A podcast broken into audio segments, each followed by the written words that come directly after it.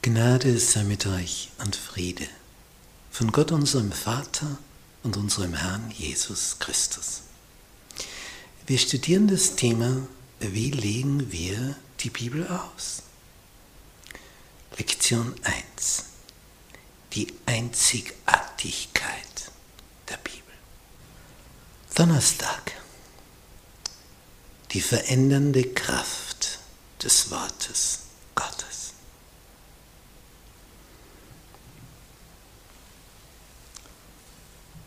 Im zweiten Königsbuch, Kapitel 22, wird erwähnt, wie im 18. Jahr des Königs Josia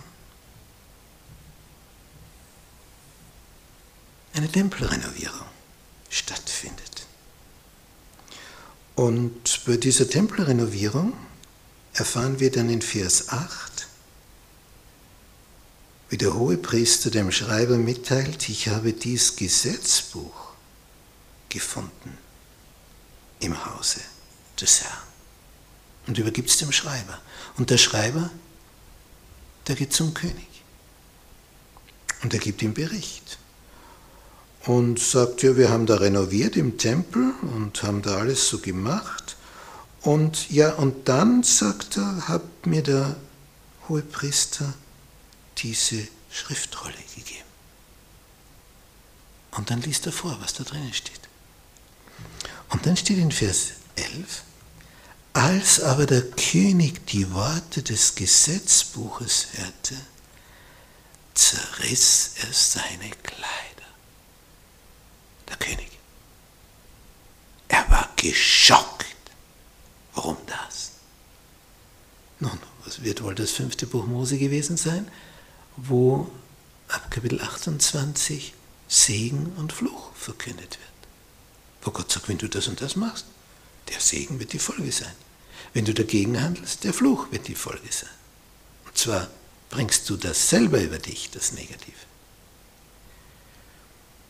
Und Josia, wird hier bewusst, wir sind ja auf der negativen Seite. Oh, was können wir jetzt machen? Und er schickt den Hohepriester und den Sohn des Schreibers zu einer Prophetin, zu Hulda, und fragen sie, was sagst denn du, nachdem wir das jetzt gelesen haben? Sie sind völlig durcheinander. Sie haben das Wort Gottes gelesen und das hat sie bewegt. Und Hulda, die also dort wohnt, wo die Schule ist, die Prophetenschule, die sagt, ja, so wird es kommen, weil er mich verlassen hat. Aber, was sagt sie für den König?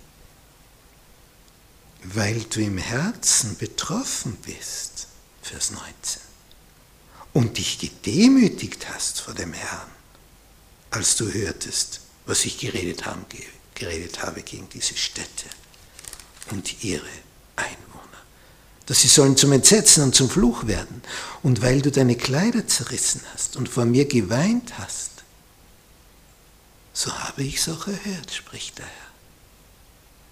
Darum will ich dich zu deinen Vätern versammeln, damit du mit Frieden in dein Grab kommst.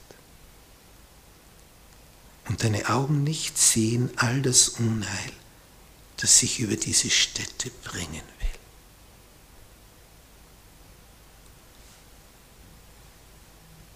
Der König Josia wurde bewegt von dem, was er hörte, und er handelte.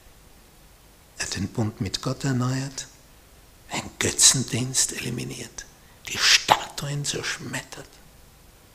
Er hat gehandelt. So wie in der Reformation auf einmal sichtbar wurde und die Statuen aus den Kirchen rausflogen. In Zürich hat das der Stadtrat beschlossen, aufgrund der Predigt von Zwingli.